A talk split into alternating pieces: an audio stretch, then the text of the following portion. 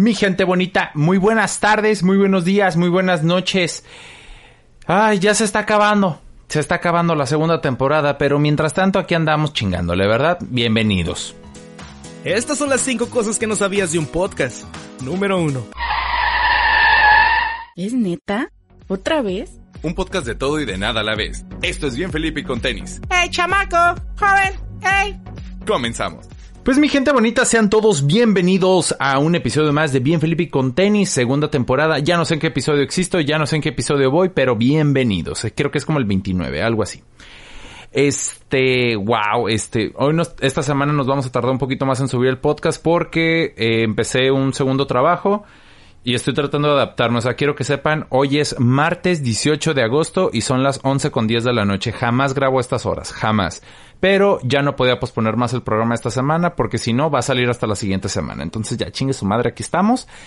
Eh, hoy dejamos descansar la polo negra. Hoy andamos muy, muy mentitas, muy, muy veraniegos muy, muy campales.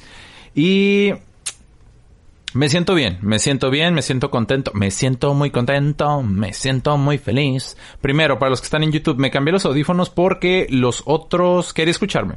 Quería ver qué pedo, no me gustaron. Son de esos que te vieron el oído y pues lastima un poquito. Y para traerlos como 40, 45 minutos, está pesado, mi gente, está pesado. Pero bueno, eh, vamos vamos a dejar a un lado las formalidades, vamos a dejar a un lado estos temas y vámonos directo con el programa. O sea, simplemente quiero que sepan que esta semana estoy bien, sigo bajando de peso, estoy muy contento porque ya estoy pesando 103 kilos y tú dices, pinche marrana, pero yo digo, pesaba 117. En fin, eh, traemos noticias de COVID muy importantes, eh, muy importantes. Eh, antes que todo, ya van dos semanas seguidas que me hago la prueba del COVID-19 y vamos bien, vamos bien, somos positivos, positivos en que seguimos saliendo negativos. ¿Qué dijeron? Pues seguimos saliendo negativos en las pruebas de COVID y eso a mí me hace inmensamente feliz. Porque pues podemos seguir aquí, ¿no? Y no decirles, ay, no puedo hablar esta semana, me está llevando la chingada. Pues, mira, aquí estoy, aquí estoy, vivito y coleando, papá. Pues bueno, empezamos con noticias de COVID que la verdad son medias relevantes, medias muy irrelevantes, ¿no? Ya saben, este podcast no tiene ni pies ni cabeza. Bueno, perros, perros, ¿ok? Wow, wow, wow, wow, wow, wow.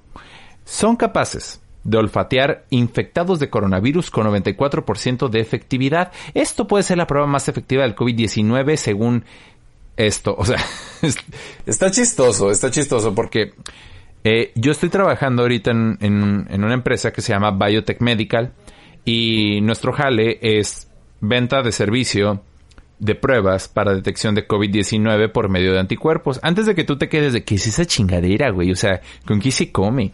Eh, en el mundo del coronavirus ahorita están circulando, hasta donde yo sé, tres tipos de pruebas. la prueba rápida, que nada más te dice si eres o no eres, pero es muy irregular. es mi hermano.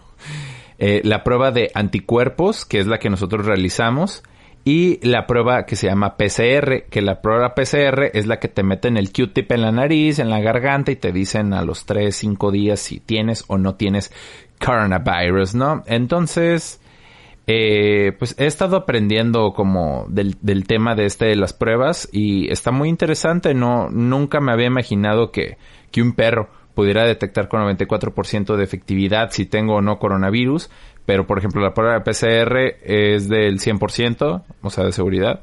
La de anticuerpos es del 97.7% y la prueba rápida es muy irregular, la verdad no hay un porcentaje claro.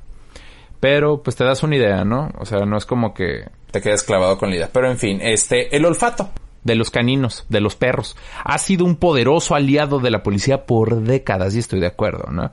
Y lo hemos visto en temblores, lo hemos visto en catástrofes naturales, lo hemos visto en operaciones mochila en tu secundaria cuando decías, cabrón, cuídame mi, mi goma de borrar, güey, este... No, güey, güey, no, no es mote. No, güey, o sea, sí está adentro, pero cuídamela. A ti ya te revisaron. Algo así. Eh, bueno, en donde gracias a este se ha logrado localizar desde drogas y toda clase de sustancias hasta rastros mucho más precisos, identificando o rescatando a personas a larga distancia. ¿Ves? Situación que de otra manera sería imposible aún contando con la tecnología más impresionante. O sea, el perro en su instinto más, más viejo hace maravillas. Dice, pues una nueva utilidad ha sido encontrar para esta tremenda habilidad de los caninos, ya que en estudios recientes se ha demostrado que un perro puede detectar a una persona contagiada de COVID-19 simplemente con olerlo. Según recientes estudios por la Universidad de Medicina Veterinaria de Hannover, la Escuela de Medicina de Hannover y las Fuerzas Armadas Alemanas, ah, es Hannover, los perros son capaces de detectar con hasta 94% de efectividad a un portador del virus. Esto guiado con una muestra de coronavirus, situación que se da principalmente debido al cambio de olor específico que se da por los cambios metabólicos contagiados. Órale. Dice más la nota, ¿verdad? Pero este, bueno, debido a esta información la policía chilena ha empleado un entrenamiento específico en cuatro perros con el objetivo de convertirlos en biodetectores. Estos caninos son tres labradores y un golden retriever, razas ampliamente reconocidas por la agudez de su sentido del olfato. Entonces, eh, está interesante porque no sé si estamos cada vez más locos y creemos que algo así pudiera ayudarnos a detectar. Simplemente les digo, si tú tienes la inseguridad, si eres portador del virus, eres asintomático o, quieres saber como qué pedo con tu vida y el coronavirus, ve y hazte una prueba en un laboratorio de tu confianza. Tienen un valor aproximado entre los 1100 y los 1500 pesos. Una prueba buena. Yo nomás te doy el dato, ¿no? Yo no me confería mucho de un perro, te soy sincero, pero pues, wow, cada quien. En otras noticias, eh, bueno, ya, ya se hizo muy viral el tema de que Rusia ya le había metido la very good a todos porque ya había logrado sacar la, la vacuna, ¿no? Entonces, Papi Slim, que creo que lo platicamos la semana pasada, o, lo leí, no lo platiqué, no sé, no me acuerdo. Pero Papi Slim dijo como, chavos, México, no se preocupen, a finales de septiembre de 2021 yo voy a estar vendiendo la vacuna entre los 3 y 4 dólares, tú tranquilo, papá. Entonces resulta que el día de hoy, martes 18 de agosto, el presidente Vladimir Putin, el poderosísimo Vladimir Putin, afirma que la distribución de la vacuna será a finales de agosto de este año, o sea, en dos semanas. Y pone de ejemplo a México, donde cita al presidente Obrador que él mismo sería el primero en vacunarse si se comprueba su efectividad. Asimismo, el mandatario ruso señala a los estadounidenses y a los países que se enojaron por poner una vacuna rusa en el mercado. Se trata de la salud humana, no de la competencia política ni económica. Todos estamos en el mismo bote llamado tierra. Mira, Putin es una chingonería, güey. Si yo pudiera decir, cambia de presidente, escojo a Putin. Así. Cabroncísimo. La verdad me encantaría el expresidente uruguayo, se me olvidó el nombre, pero Pepe, Pepe Mujica. Pepe Mujica siento que, hizo un labor cabroncísimo como presidente para su país. Si no es él, Vladimir Putin. Es un chingón el güey. Manda la verga el Trump, manda la verga Obrador, manda la verga el de Brasil, manda la verga a todo el mundo y que quédate con Putin. Putin, supremo gobernador del mundo. Desde aquí, papá. Desde aquí. Este, esperemos cosas buenas. O sea, realmente creo que estamos ya en una situación muy desesperante como, como sociedad ante el tema del coronavirus, tratando de regresar a una nueva normalidad que la verdad no existe. Eh, y, y, sigue habiendo gente muy pendeja, o sea, gente, gente que ve y escucha esto, por favor, se los ruego, se los pido. Comercio que vayan, no, no dejen que les tomen la temperatura en los brazos, eso es para gente pendeja. En la frente, papá. En la frente o en el cuello, porque ahí es donde realmente muestra su, su, temperatura. Les voy a platicar una anécdota que le pasó a mi mamá. El otro día mi mamá fue a un supermercado y, le hicieron la detección de, de, de su... Ay, pendejo, no viene la pinche luna. Su temperatura. Con este termostato, esta chingadera en forma de pistolita, ¿no? Que, que tiene señales 5G y hace pendejadas de esas y le toman la temperatura en un brazo que fue el brazo que todos conocemos este brazo, es el brazo de camionero. ¿Cuál es ese? El que tienes colgado de la puerta cuando vas manejando. Entonces mi mamá tenía su brazo muy caliente, le toman la temperatura. Híjole señora, no la puedo dejar pasar porque tiene 38.5 de temperatura. Es como, no, güey, güey, no mames. Y mi mamá fue como, no, joven, usted está equivocado. A ver, no, señor, es que no la puedo dejar pasar. Es como, no, a ver, espérate, espérate. Y saca a mi mamá a su lado, tú sabes, acá, ya, ya tú sabes, ¿no? Y le dice, a ver, hijo de tu puta madre. No, no le dice así. Le dice, no, a, a ver, hazme el favor y tómamela en el otro brazo, ¿no? Y fue como, no, señor, es que acá me sale 37.5. Ok, va, tómamela en la frente. Se la toma en la frente, fue como, ah, no, 36.5, señor, sí, sí puede pasar. O sea, güey, ¿ves? ¿Ves? Gente pendeja, güey. Gente tan pendeja que ya está agarran cura de esto, ¿no? Entonces hay un video que se medio circuló por las redes porque yo no lo vi muy popular, la neta. Que una señora que piden, pide a gritos, suplicándole que le borren los recuerdos de un amor mientras le toman la temperatura.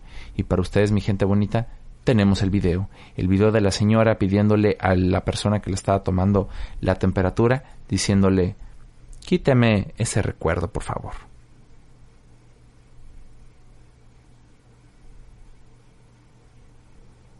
Máteme ese recuerdo de ese amargo amor. Ah, Máteme ese recuerdo de ese amargo amor.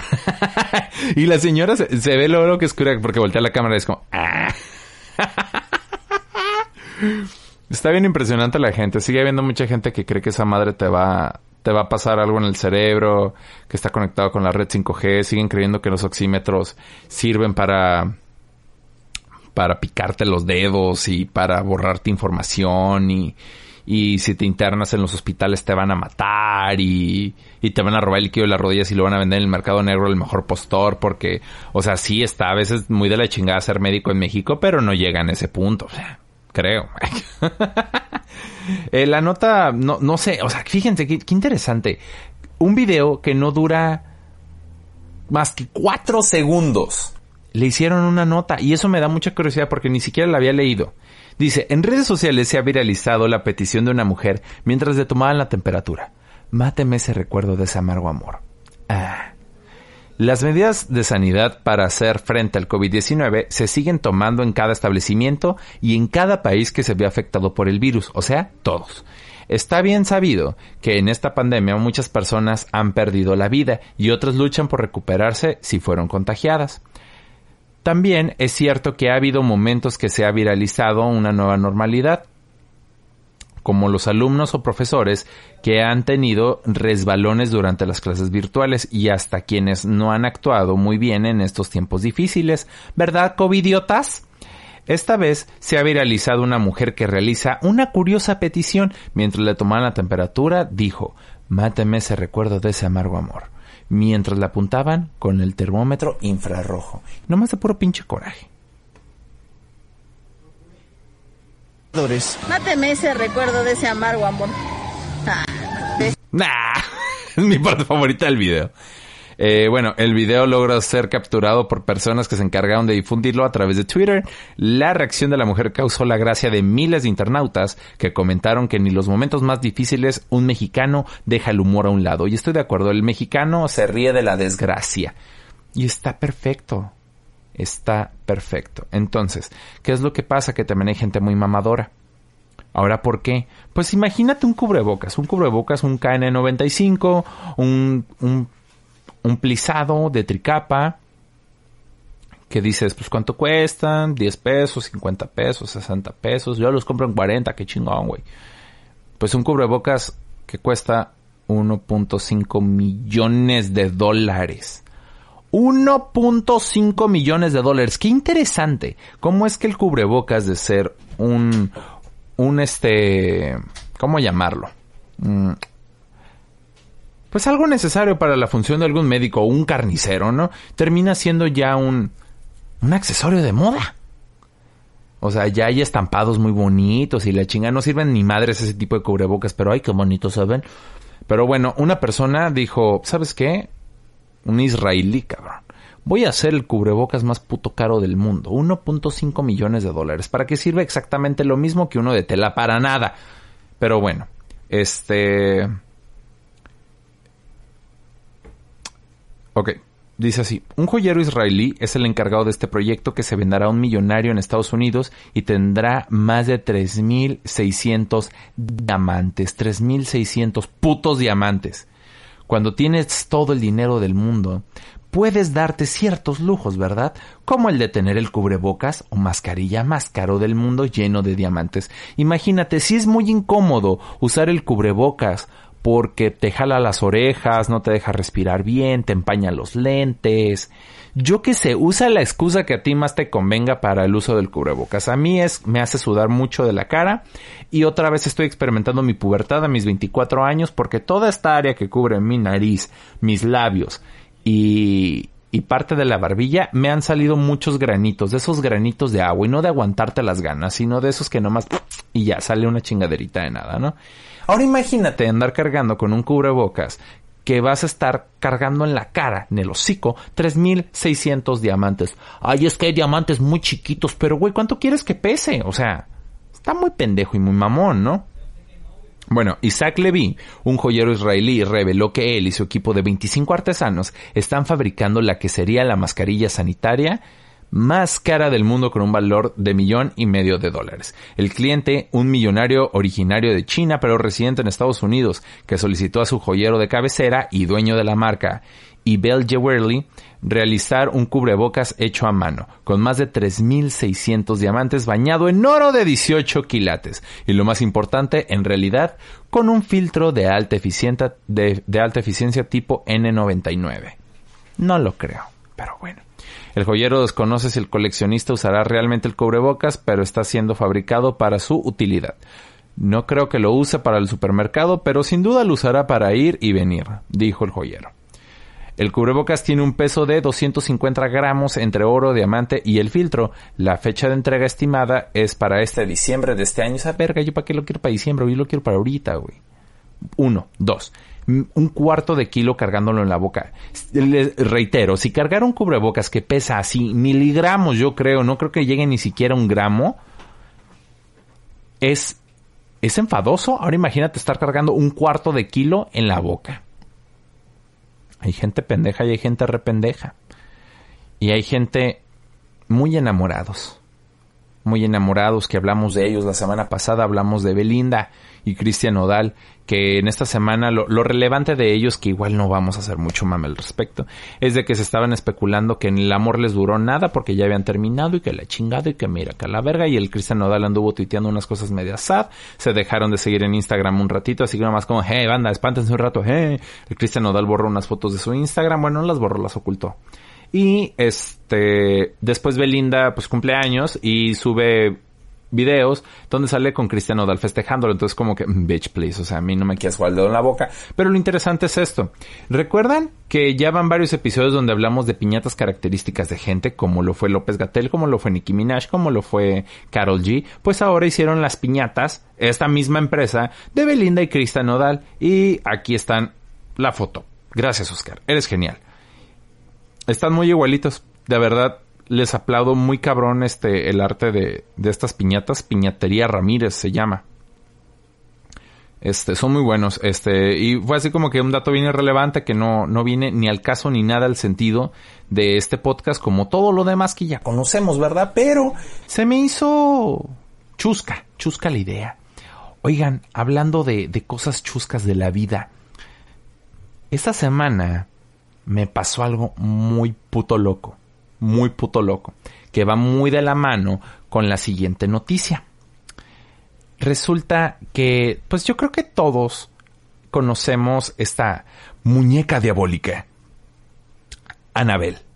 Anabel, eh, conocida por El Conjuro, por La Monja, e, esta saga de películas que, que creo que es lo más decente que han sacado de terror de forma, este, ay, ¿cuál era la palabra? Bueno, que se puede consumir, ¿no? Porque luego hay películas de, ay, güey, no es cierto, no has visto el cine de arte, güey. Bueno, pues no lo veo, güey. Comercial, cine comercial, ya me acordé. Eh, es lo más decente que ha salido, ¿no? Como cine comercial, Anabel, El Conjuro y Monja, como de miedo, ¿no? Bueno, la cura es que para no hacerles el cuento tan largo, salió una noticia de que supuestamente, y fue, fue noticia trending, quiero que sepan, el 14 de agosto. El 14 de agosto fue noticia trending de que Annabelle se había escapado del Museo de los Warren y pues ¿qué creen? Hubo memes al respecto, un chingo Y yo me subí al tren del mame. Yo, yo supe porque mi hermano fue lo primero que me dijo cuando despertó ese día. Fue como, güey, ya viste que escapó Anabel. No mames, qué pinche miedo, güey. Y yo empecé a buscar en Twitter qué pedo y pues era tendencia número uno a nivel mundial. Y a mí se me ocurrió. Dije, voy a tuitear algo al respecto. Nunca tuiteo nada. A veces llego a tuitear pendejadas. Pero fíjense bien. Mi Twitter, si gustan seguirme, Felo Rangel 06. La F y la R mayúsculas. Felo Rangel 06. Y así como me encuentran en Instagram, Felo Rangel 06. La cura con esto es de que mis publicaciones jamás habían tenido más de dos likes y un retweet. Párale de contar. Para mi Twitter no, no me meto. Es bien raro que me meta. Pero se me ocurrió tuitear esto. Dice, el guardia del Museo de los Warren, cuando se dio cuenta de que se le escapó a Anabel.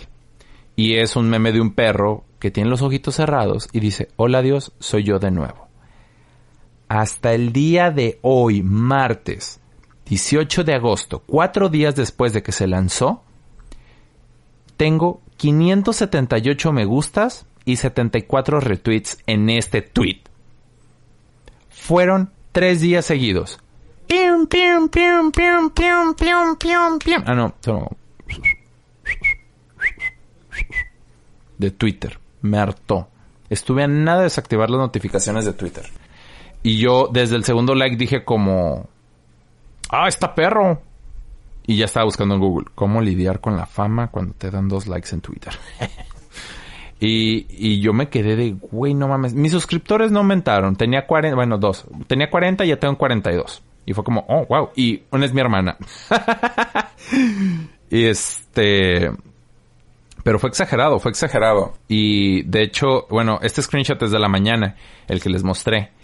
Pero en el transcurso del día quizás recibí como unos 2, 3 más. Entonces yo creo que ahorita ya estoy en los 581, 2 por ahí.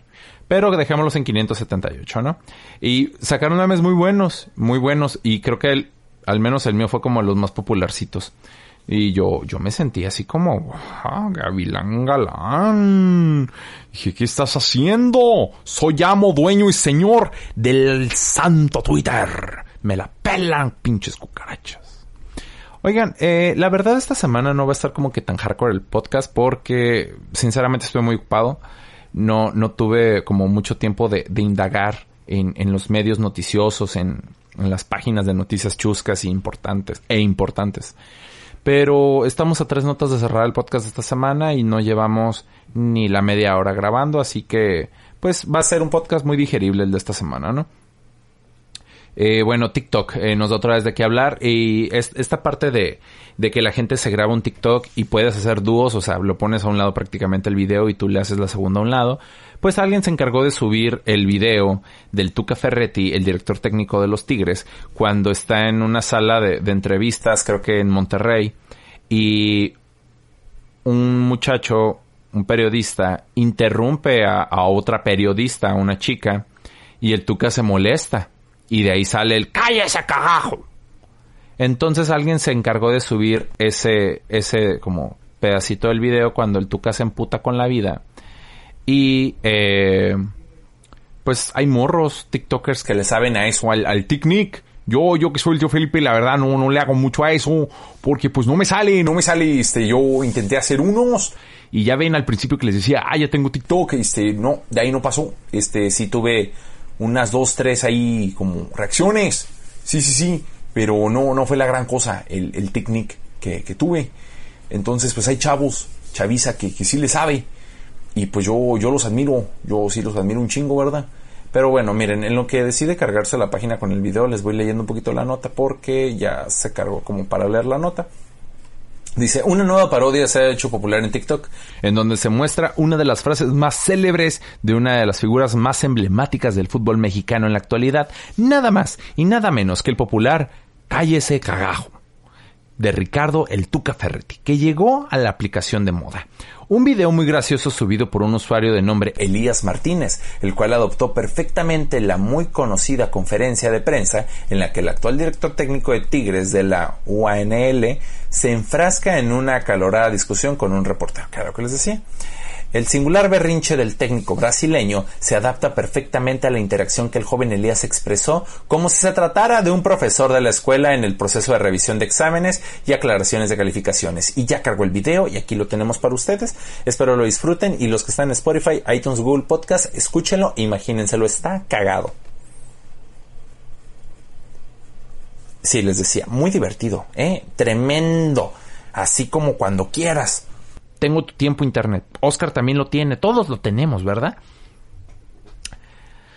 Ay, qué molesto es esto del internet, chavos. Eh, o sea. Contrata Total Play. Ya lo tengo, güey.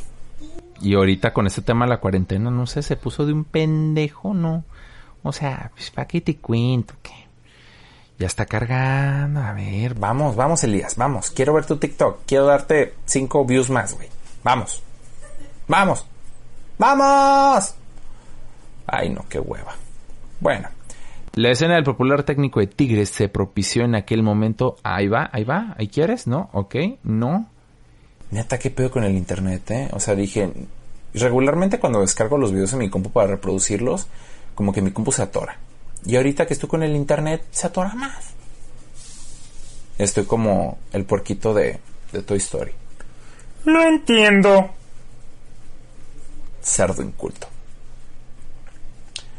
Después de esta falla técnica que les hice perder unos cuantos segundos de su tiempo valiosísimo, por fin ya dijo voy a agarrar el pedo. Ahí les va.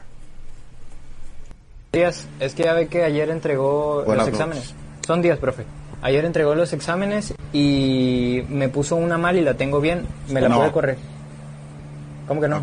una dama antes de un Bueno, mire, a Samantha se la puso bien, yo también la tengo bien, me la puso mal. Porque así es para mí que, primero. ¿Cómo que porque así es, profe? En su casa usted Pero pone sus es que con esa, en mi casa, con esa sacó el 6 y nosotros aquí y necesito que me la corrija, así. porque si no, no... le voy a discutir con usted.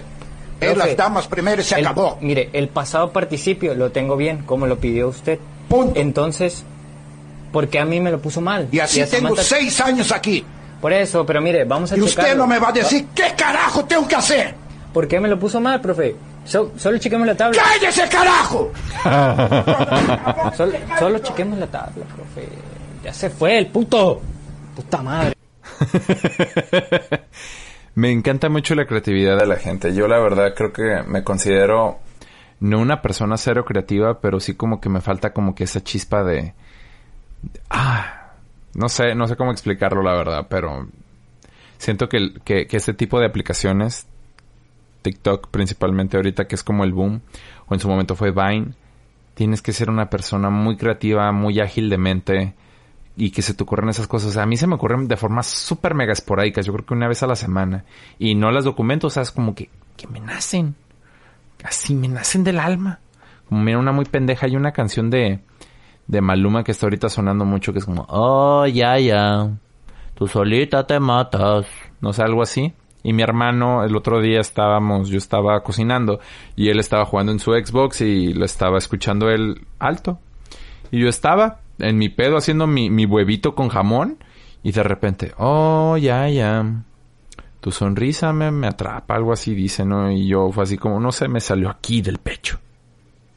Oh, ya, ya. Tu sonrisa con caca. y mi hermano fue como, ¿qué? ¿Qué dijiste, güey? Y yo, tu sonrisa con caca. y nos empezamos a reír un chingo, ¿no? Pero, o sea, son este tipo de cosas que me pasan de forma muy esporádica. No es como que lo piense y diga, ah, güey, voy a decir tu sonrisa con caca. Me salió, me salió. Este... Oigan, un pinche gato noqueó a una persona. Un, un Michi, como le dicen, ¿no? Un Michi noqueó a una persona. Y es como, güey, ¿cómo un pinche gato noquea a alguien, güey? Pues lo pasó, pasó. Y aquí tenemos el video. Se los voy narrando porque no tiene audio, ¿ok? Eh, está muy rápido. Es un señor que va caminando eh, por una banqueta y de repente así le cae del cielo un puto gato. Le cae del cielo en la cabeza y el señor en insofacto así chingó a su madre. Cayó noqueado el vato y de repente se le acerca un perrito, un golden retriever y le dice como, ¿qué, pasó? ¿Qué, qué, qué onda? Y de repente el perro se da cuenta dónde está el hijo de su puta madre que lo noqueó y como que le avienta pedo. Y dice, oye güey, espérate, ¿qué, qué le hiciste? ¿Qué, qué, qué te pasa, idiota? Y el perro ahí se queda clavado con él un rato y el señor ahí tirado en el piso. Tirado en el piso. Y nadie hizo nada por levantarlo. Esto pasó en China. Ah, tenía que pasar en China. ¡Cómense al pinche gato! Estoy de acuerdo. Nada más la, la, nota dice así como que unas cámaras de seguridad lograron grabar el momento en el que el gato cayó directamente en la cabeza de un hombre de la tercera edad que se encontraba caminando al lado de un perro cuando inesperadamente sufrió el accidente. Lo que llamó la atención de las imágenes es que el perro va en búsqueda del gato y comienza a enfrentarlo.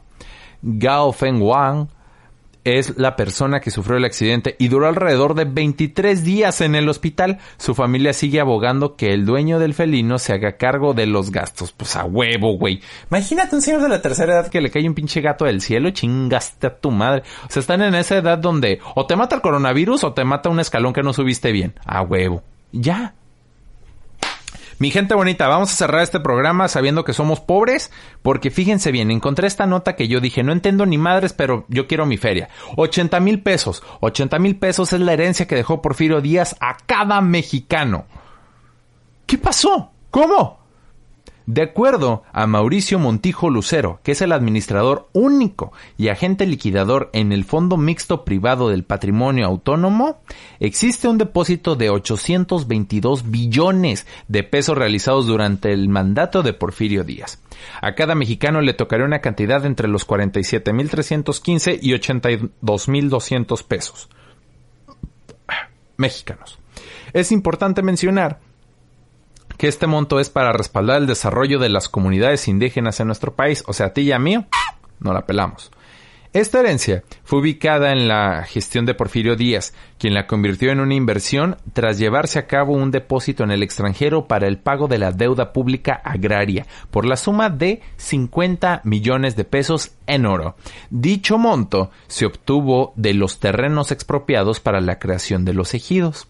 Díaz promulgó una serie de leyes para que esta cantidad de dinero creciera, ya que se tenía previsto repartirlo a los mexicanos un siglo después.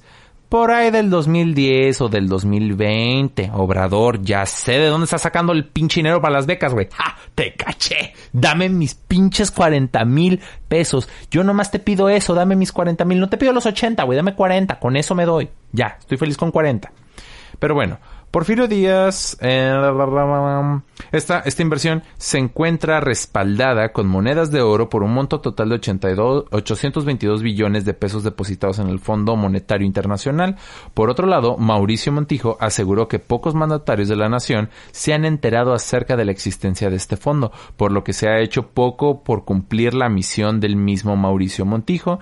Pidió a las autoridades que se le preste atención a este importante monto, además de mantener en orden todos los procedimientos del mismo para las próximas administraciones. O sea, a ti y a mí nos hacen falta 80 mil pesos y se están haciendo pendejos y no nos los quieren dar. Esa es la realidad de las cosas, mi gente bonita. Y ya. Se acabó el programa. Tengo una adicción muy seria por los peces beta, ya se los he dicho. En este momento tengo cinco en mi poder. Y eso me hace muy feliz. Y me faltan como dos o tres para tener uno de cada uno. Ay, los tienes juntos, se van a matar. Yo he escuchado que son peces de pelea. Cada uno tiene su pecera, que es lo peor del caso, ¿ok? Le invierto machina a los peces beta. Primero me compro otro puto pez antes de comprarme un pantalón. Estoy en boxers. No, no es cierto, traigo shorts. pues bueno, mi gente bonita, esto fue todo por esta semana. Estamos a dos capítulos más de cerrar la segunda temporada de Bien Felipe con tenis. Nos tomamos un descanso ligero de unos cuantos meses y luego regresamos. Recuerden que ya se los había comentado, el podcast en tercera temporada en adelante, yo creo, de Bien Felipe con tenis, regresa en formato de audio, solamente audio. Pero como siempre, para mí es un gusto, es un placer y es un deleite poder estar aquí con ustedes una semana más. Mi nombre es Felipe El Felo Rangel, por favor no olviden seguirme, suscribirse, enterarse de pendejadas. Estoy con mi papá lanzando una marca que se llama Carbonícolas. Si llegaron a este punto del podcast, síganos en todos lados. ¿Cuáles son en todos lados? Nada más en Facebook y en Instagram. Si nos quiere seguir en YouTube, mil thank yous. Va a estar muy perro ese proyecto se ve que va a estar chingón y más porque lo estamos haciendo los Felipe Rangel de este pinche pedo.